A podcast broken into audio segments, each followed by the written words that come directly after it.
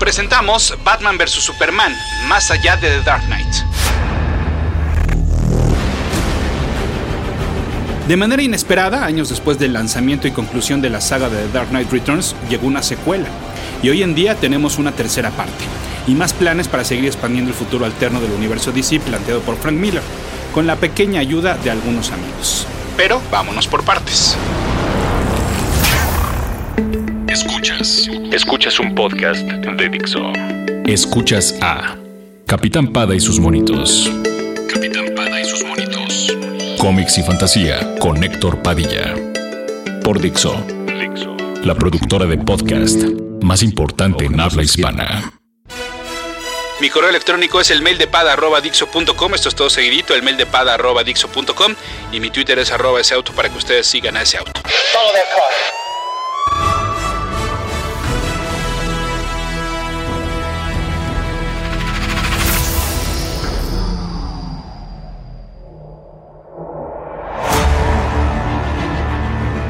Si bien el final de The Dark Knight Returns quedó muy abierto, dudamos mucho que una secuela estuviera planeada desde un inicio, sobre todo si consideramos que las tramas y los círculos fueron cerrados, y el futuro del futuro Bruce Wayne y compañía solo se desarrollaría en nuestra imaginación, la mejor cuentacuentos del universo. Y es que seamos sinceros, una secuela estrenada 15 años después, pues por supuesto que está sospechoso. Para muchos fue, claro está, un intento de DC Comics por recuperar público, y qué mejor que aludir a una de las obras históricas no solo del editorial, sino de este medio de entretenimiento, como ya escucharon en podcasts anteriores. Sin embargo, tampoco es que fuera una DC desesperada como en años venideros. Como hoy, pues, era una DC estable, era la DC que contaba con un Superman con el fondo de la S en negro, dibujado por Ed McGuinness, con Cassandra Kane como Batgirl con su propia serie, con el inicio de un título legendario para muchos, la Catwoman de Ed Brubaker y Darwin Cook. Teníamos Stan Lee reimaginando el universo DC en una serie de one-shots titulados Just Imagine, algunos eventos medio chafas, eso sí, como Joker's Last Love, pero en contraparte tenemos la primera serie mensual de Harley Quinn con Carl Kessel y Terry Dodson, y el Green Arrow de nada más y nada menos que Kevin Smith. No, les digo, no estaba nada mal la oferta del editorial. Sin embargo, el número uno de Dark Knight Strikes Again llegó en diciembre del 2001. con prácticamente el mismo equipo creativo que el de la saga original. Obviamente el guion y dibujo de Frank Miller, las letras de Todd Klein y los colores de Lynn Barley. La historia también sería conocida como DK2 y en realidad ese era el logotipo que mostraba en portada. Hasta ahora que lo digo en voz alta no me he dado cuenta de que decir DK2 se parece mucho al título de Década, una telenovela protagonizada por Ernesto D'Alessio y Lizzie.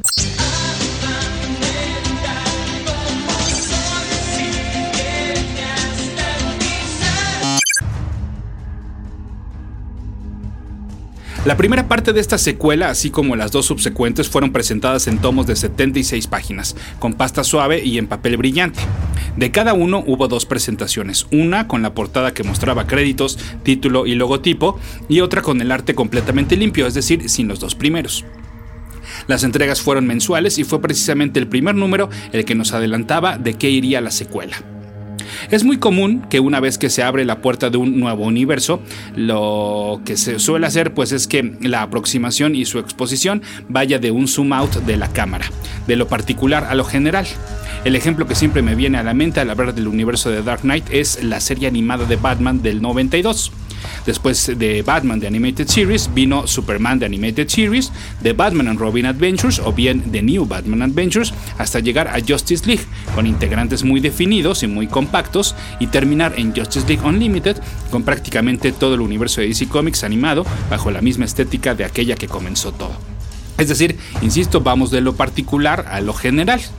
Así entonces, en The Dark Knight Strikes Again era momento de conocer qué más había en ese futuro alterno donde habían quedado los demás personajes más allá del círculo cercano de Batman y Superman. Sin embargo, la periferia también había avanzado, pues esta saga comenzó tres años después de los acontecimientos narrados en The Dark Knight Returns. Imaginen que es la primera vez que ustedes tienen este primer tomo, o bien Recuerden cómo fue aquella primera vez. Por lo general lo primero que hacemos es ojearlo. Y en el caso de DK2 lo que más llama la atención era el arte. Sabíamos que era el mismo, pero no era igual. Este era el Frank Miller que ya había pasado por Sin City y por 300. Bueno, es más, ya había pasado por Hollywood con sus guiones para Robocop 2 y 3. Bueno, es más, ya había dicho que ya no iba a trabajar para DC Comics y ya hasta había regresado para ser el escritor del crossover de Spawn Batman, en el que le tocó publicar a Image Comics, que, dicho sea de paso, si se le quiere buscar una continuidad a esta aventura, en la contraportada se aclara que correspondería al microuniverso de The Dark Knight Returns y que no forma parte de la continuidad de aquel entonces de DC Comics. Es decir, que si queremos considerar el Spawn Batman como la primera precuela de The Dark Knight, pues dale. Aunque claro, habría que preguntarle a DC Comics si le agrada del todo que la primera precuela fue publicada por Image Comics. Pero regresando a lo que es la secuela y que sí es oficial. Adelantado a su tiempo y predeciendo el destrellato de los videoblogueros y YouTube stars, ahora las figuras mediáticas eran cosplayers que daban su opinión sobre lo que ocurre alrededor del mundo y con una presente nostalgia por los superhéroes de antaño. Los servicios de realidad virtual están presentes en la vida de los ciudadanos y la red mantiene a todos conectados, con todo y su publicidad invasiva. Si me permiten la expresión, este futuro es más futuro y de hecho, el sistema ahora sí es más sistema. Porque en The Dark Knight Strikes Again, la alianza entre gobierno y comunicadores es descarada, y están dispuestos a ocultar a todos aquellos que se le opongan, como es el caso de un hombre barbado y desaliñado, que debe de escapar de un mundo extraterrestre enfrentándose a criaturas irreales. Se trata de Ray Palmer, de Atom, que había quedado atrapado por años en un disco de Petri y reducido a un tamaño microscópico hasta que Carrie, Carrie Kelly, logró rescatarlo. La ex Robin ahora portaba un disfraz muy alejado del compañero de Batman y había sido suplantado por otro del círculo cercano del hombre murciélago. Ya sabemos cuál fue el destino de Selina Kane, la primera Catwoman, y ahora llegaba la siguiente generación. Ahora, de 16 años, la nueva Catwoman o Catgirl portaba un traje más cercano al de un tigre o algún felino de la selva era un experto en patines y ya se encargaba de misiones en solitario, como precisamente la de sacar al mencionado Atom del lugar donde estaba preso, aunque tuviera que tragárselo, en miniatura por supuesto, y así poder eludir a las autoridades sin ningún estorbo.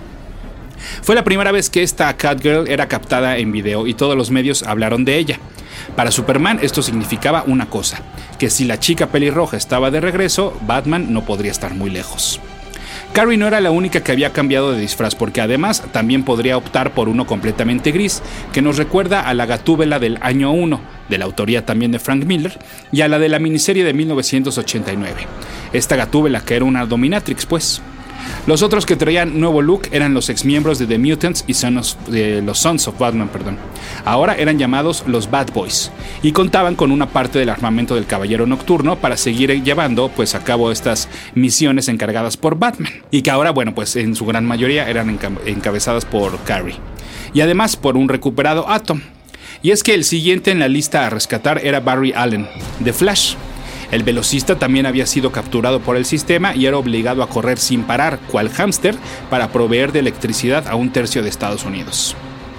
Mientras los rescates de los viejos compañeros se llevaban a cabo, hubo un evento que provocó que la sociedad, o bueno, por lo menos una parte de esta, comenzara a cambiar un glitch, un error, un pestañeo en uno de los discursos televisados del presidente provocaron que muchos analistas confirmaran sus sospechas, que la máxima autoridad del país no era sino irónicamente un holograma y que seguramente había alguien detrás de este. Ese alguien, nosotros ya lo sabíamos, era Alex Luthor y además Brainiac un Lex Luthor muy cercano al aspecto físico del Kingpin y un Brainiac que como siempre pues podía manifestarse de diferentes formas, pero ahora el arte de Miller lo llevaba al límite. Sí, ya les decía que estos lápices de Miller eran una mezcla de lo áspero de la obra original con el manejo de siluetas y contrastes de Sin City, y sin embargo no podría compararse ni con uno ni con otro. Miller nuevamente le estaba dando un toque único a esta historia, en los colores también hubo experimentación y es más, hay unas mezclas que me atrevería a decir que ni siquiera tienen un nombre propio, solo un código los podría identificar. El color puede salirse del espacio que tiene previamente asignado y puede también eh, ser mezclado con otros efectos para presentar paneles que, siendo sinceros, a veces funcionan y a veces no. Pareciera que la señora Lynn Barley quiso probar con todas y cada una de las herramientas digitales que hasta ese año se habían inventado y en ocasiones hay hasta plastas que de no ser porque vienes siguiendo la historia no entenderías lo que quisieron representar tanto el dibujante como la colorista. Capitán Pada y sus monitos. Pero regresando a la historia, la presencia de Brainiac provocaba dos cosas, que el mundo se viera afectado continuamente por meteoritos y que el hombre de acero debía de detener, y que precisamente este superhéroe se viera afectado por la alianza de dos de sus más grandes enemigos. Para ello entonces recurrió a los pocos sobrevivientes de la Liga de la Justicia, como un Shazam viejito y además a la que ahora se había convertido en su gran amor, la Mujer Maravilla. Ahora también Superman obedecía a otro tipo de sistema, a la alianza de Luthor y el extraterrestre verde. Y los anteriormente mencionados también, porque si se pasaban de la raya, exterminarían a las Amazonas, torturarían a Mary Batson y eliminarían uno por uno a los kryptonianos de la ciudad embotellada de Kandor, como lo hicieron con un ciudadano para poner el ejemplo al enterarse de la reunión entre estos tres superhéroes. Por eso las acciones de Batman pues otra vez estaban mal a sus ojos, porque pues todo estaba bien mientras se mantuviera en las sombras. Sin embargo, salir de nuevo con trajes de colores pues ponía de malas a estos villanos, así que Superman necesitaba de detener a Batman una vez más. Para la mala suerte de Kal-El, en esta ocasión en la Baticueva tuvo que enfrentarse a Flash, a Green Arrow con un brazo biónico y a The Atom. El golpe de gracia corrió nuevamente a cargo de Bruce con todo y unos guantes forrados de kriptonita. Capitán Pada y sus monitos.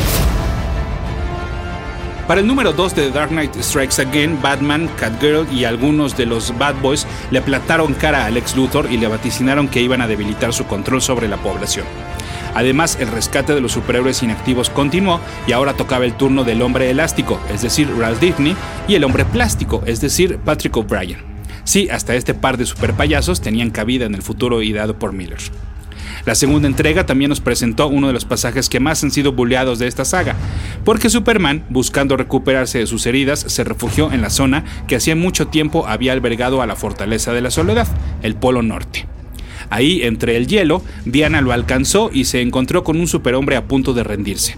Sin embargo, la sabiduría amazona la ayudó a darle, pues en donde más le dolía, en la umbría con una serie de cuestionamientos que giraban en torno al amor, al deseo y a la pasión que literal en alguna ocasión provocó que las montañas temblaran, la Mujer Maravilla provocó la rabia de Superman, quien quiso demostrarle que no estaba perdido aún, y entonces los cuerpos de ambos danzaron en el aire hasta llegar al espacio. Desde allá, el coito que tuvieron provocó erupciones de volcanes, tsunamis, terremotos, huracanes y sobre todo que Diana quedara embarazada de inmediato, una vez más. Sí, bueno, pues ustedes tendrán su opinión sobre si este pasaje es exagerado o romántico. De que si Miller imitó las clásicas viñetas de moneros que se burlan de Superman teniendo sexo, que se encuentran en el mismo renglón que ponen en la misma situación a la mole, Hulk o hasta al hombre araña y The Flash los chistes que antes se publicaban en las últimas páginas de las revistas para caballeros y que ahora viven en los posteos de las páginas cotorras de Facebook. Lo cierto es que las implicaciones de este evento que les acabo de platicar las veríamos más adelante y además no solo en esta saga. Mientras esto ocurría, Brainiac ya se había desesperado de la desobediencia de los disfrazados y entonces lanzó un ataque contra la Tierra. Superman intentó detener su llegada sin éxito. Además, conocimos la cantina a la cual se había retirado de Martian Manhunter y cómo era cuestionado por, valga la expresión, The Question. Por si fueran pocas las amenazas, un hombre que parecía de Joker se estaba dedicando a matar a otros vigilantes, como fue el caso de Guardian y Creeper. El caso del primero, aquel ex compañero de Superman, y hasta que fue esta identidad alterna del superhombre en algún momento. Lo más creepy no era que este sujeto asesinara, sino que usaba disfraces de exintegrantes de otros superhéroes, más bien de otros superhéroes como exintegrantes de la Legión de Superhéroes. Así es, la segunda entrega de DK2 apretó el acelerador y nos estaba presentando página tras página el universo de Dark Knight en expansión. Capitán Pada y sus monitos.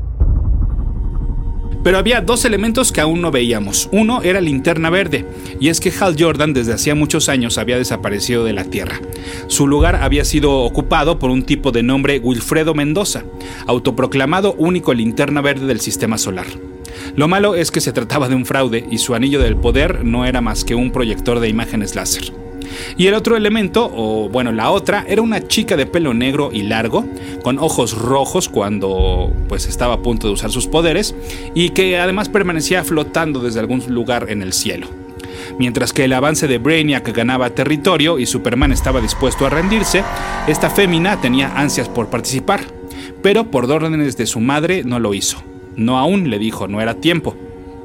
Primero sería la Mujer Maravilla la que actuaría de nuevo y se uniría a la batalla. Pero ni con el poder de Zeus montada en un Pegaso pudo revertir la situación. Con sus dos padres vencidos, ella viajó a supervelocidad hacia la Tierra y atravesó la nave que contenía a Brainiac. Ella entonces, por si no lo han deducido, era la primera amazona kryptoniana, o si gustan, la primera kryptoniana amazona. Ella llevaba una S en el pecho que nos recordaba a la que usaba su padre en las caricaturas de los 40. Ella era Lara, la primera hija de Superman y la Mujer Maravilla. Capitán Pada y sus monitos. Ella era la razón por la cual Superman parecía tibio. Diana y Kal-El habían ocultado su existencia, pues sus enemigos se podrían aprovechar de ella. No solo quitándoles lo más preciado, sino usando su poder, el poder más grande que pudiera contener un solo individuo a su favor. Esto lo sabía bien Brainiac y así alcanzó a escapar para irle a contar el chisme a Luthor. Podría parecer que ahora los villanos tenían una carta a su favor, pero lo cierto es que las tropas de Batman seguían moviéndose e inclusive se encontraron con el último descendiente de Thanagar, el planeta nativo de Hawkman y Hawkgore, que el cual había sido arrasado, pues por quién no, sino Brainiac. Si entonces el secreto de Lara ya se había expuesto, pues por qué no quitarle el velo a todo. Así entonces la batiseñal volvió a verse en el cielo y Batman, o mejor dicho Bruce Wayne, porque se quitó la capucha, invitó a todos los ciudadanos a armar una revolución y en sus propias palabras, hacerles un infierno. Capitán Pada y sus monitos. El número 3 y último de Dark Knight Strikes Again comienza con un vistazo ahora sí a Hal Jordan y dónde se había metido pues todos estos años. Este humano se había mimetizado con una raza extraterrestre y ahora hasta tenía familia. Ahora era un tipo que estaba formado solo por la fuerza de la voluntad. Ante el llamado de Bruce se dirigió hacia la Tierra, un planeta que cuenta con una ciudad devastada, Metrópolis. Ahí vemos entonces cómo hay cientos de muertos debido al ataque de Brainiac y además pues el ambiente está lleno de polvo y escombros. El hollín tenía empanizados a todos los cuerpos vivos y muertos, naturales y no naturales, en escenas que nos recordaban aquellas del World Trade Center, el 11 de septiembre del 2001. Y es que es bien sabido que Frank Miller trabajaba en esta historia cuando ocurrió aquella tragedia. El rescate de los sobrevivientes no era nada sencillo y hasta el otro hora Capitán Marvel tuvo que sacrificar su vida para que, al grito de Shazam, el rayo que le otorgaba poderes desintegrara una gran y pesada estructura que se encontraba entre él y algunos ciudadanos atrapados. Al hacerlo, pues entonces regresó a su estado humano y esta masa de fierros cayó sobre él. En otro punto, Superman se encontraba afligido, pues en los mismos escombros eh, encontró un pedazo de joyería que contenía dos retratos, el de Clark Kent y el de Lois Lane.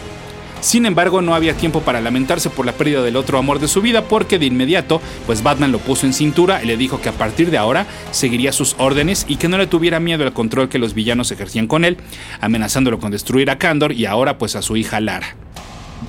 Precisamente fue esta la que con la ayuda de The Atom liberó a la mencionada ciudad en miniatura del secuestro de Brainiac.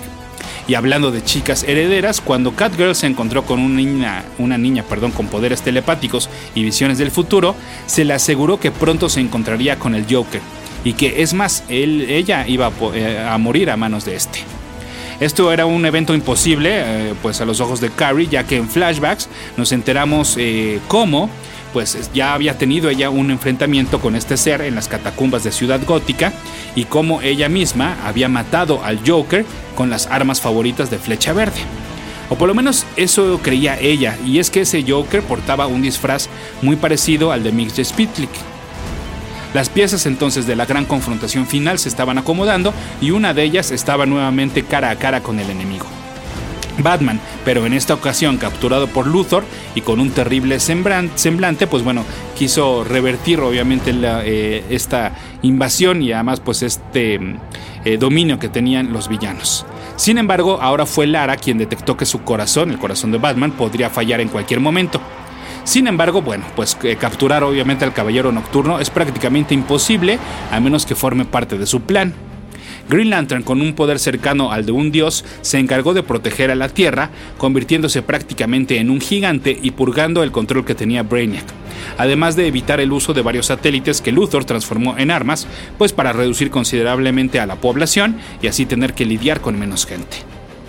El evento, además de voltear el marcador del partido, sirvió como distracción para que The Flash pudiera liberar a Batman, Y sin embargo, el golpe final no vino de esta parte, vino del sujeto alado que entró por la ventana y con un arma tradicional de Thanagar que terminaba en una pesada bola metálica, le dio el golpe mortal a Luthor. Ahora sí, sus padres, es decir, los Hawks, los Hawkman y Hawkgirl, habían sido vengados. Ahora solo quedaba Brainiac y de este se encargó Lara, los Kryptonianos y de Atom. Los aún pequeñitos habitantes de Kandor se metieron al cuerpo de la hija de Superman y Wonder Woman para darle su poder y de esta manera ella pudo expulsar la visión de calor más poderosa jamás vista para entonces freír al extraterrestre. Sin embargo, aún todavía no podíamos celebrar, y es que Batman recibió una llamada de auxilio desde la Baticueva. Era Carrie, a punto de morir en un ataque perpetrado por el Joker. Un Joker que en efecto parecía que ahora no podía ser dañado por nada. Un Joker que ahora portaba el traje de Robin, el que más le había significado en su vida. No, no se trataba del Joker original, sino que se trataba de Dick Grayson, revelación que realizó cuando tuvo a Batman frente a frente en su cuartel. Sus nuevos poderes regenerativos eran producto de experimentos que le habían realizado Luthor y Brainiac, y Brainiac perdón, para convertirlo en un arma contra el hombre murciélago. Se aprovecharon del resentimiento que éste le tenía a Bruce por haberlo corrido de su labor como el primer Robin, y el resto sería más sencillo. Batman aseguró que lo corrió por incompetente, pero no sabemos si esto sea cierto o si se lo dijo para pues, jugar con su ya de por sí deteriorada eh, estabilidad mental. Lo que sí era muy cierto, como lo dijo el superhéroe, es que este Joker diagonal Robin pues no podría regenerarse si no quedaba nada de su cuerpo. Y para ello entonces activó los códigos de autodestrucción de la Baticueva. Códigos que por cierto eran Zap, Biff, Pow y Kit, Newman Craig. Las primeras palabras, por si no las ubican, pues en una clara referencia a las famosas onomatopeyas. Y las segundas, los apellidos de las dos mujeres que interpretaron a Catwoman por primera vez y de la actriz que hizo lo mismo con Batgirl. Es decir, estos eran homenajes a la serie de televisión de Batman de 1966.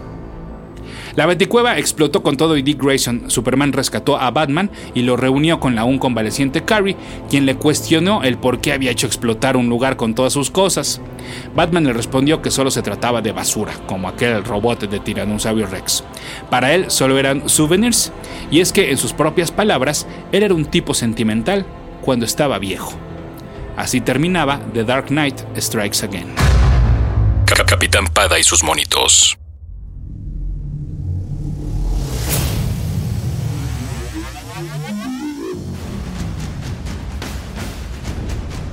Ahora, a pesar de mucha de la crítica que tuvo esta secuela, y bueno, que, y que sigue y que sigue teniendo y que todo el mundo pues obviamente pone a la obra original como inmaculada y que ya también hice crítica en, en podcasts anteriores, eh, yo podría resumir, ya dando más bien una opinión completamente subjetiva y alejada de la trama de la historia. Yo no odio a The Dark Knight Strikes Again eh, por todo lo que ya explicaba, por cómo nos muestra pues eh, qué pasó con otros personajes. Pues me parece una aproximación eh, bastante acertada y bastante divertida. lo del arte que ya les mencionaba, eso sí, hay cosas que no me gustan para nada. Pero, eh, insisto, yo resumiría todo esto en que no la odio como, como la crítica en general. Y ahora, pues bueno, en la siguiente entrega que esté relacionada con este, el microuniverso de Dark Knight, pues vamos a platicar de lo que viene, porque actualmente hay una tercera parte que se está lanzando, que se está llevando a cabo. Vamos, en el momento que estoy grabando esto, vamos en el número 3, y además tiene, pues igual, algunas cosas. Eh, que vale la pena comentar. Eso será, pues les digo, en la siguiente revisión que hagamos del universo de Dark Knight, aquí en el podcast de Capitán Pada y sus monitos en Dixo.com.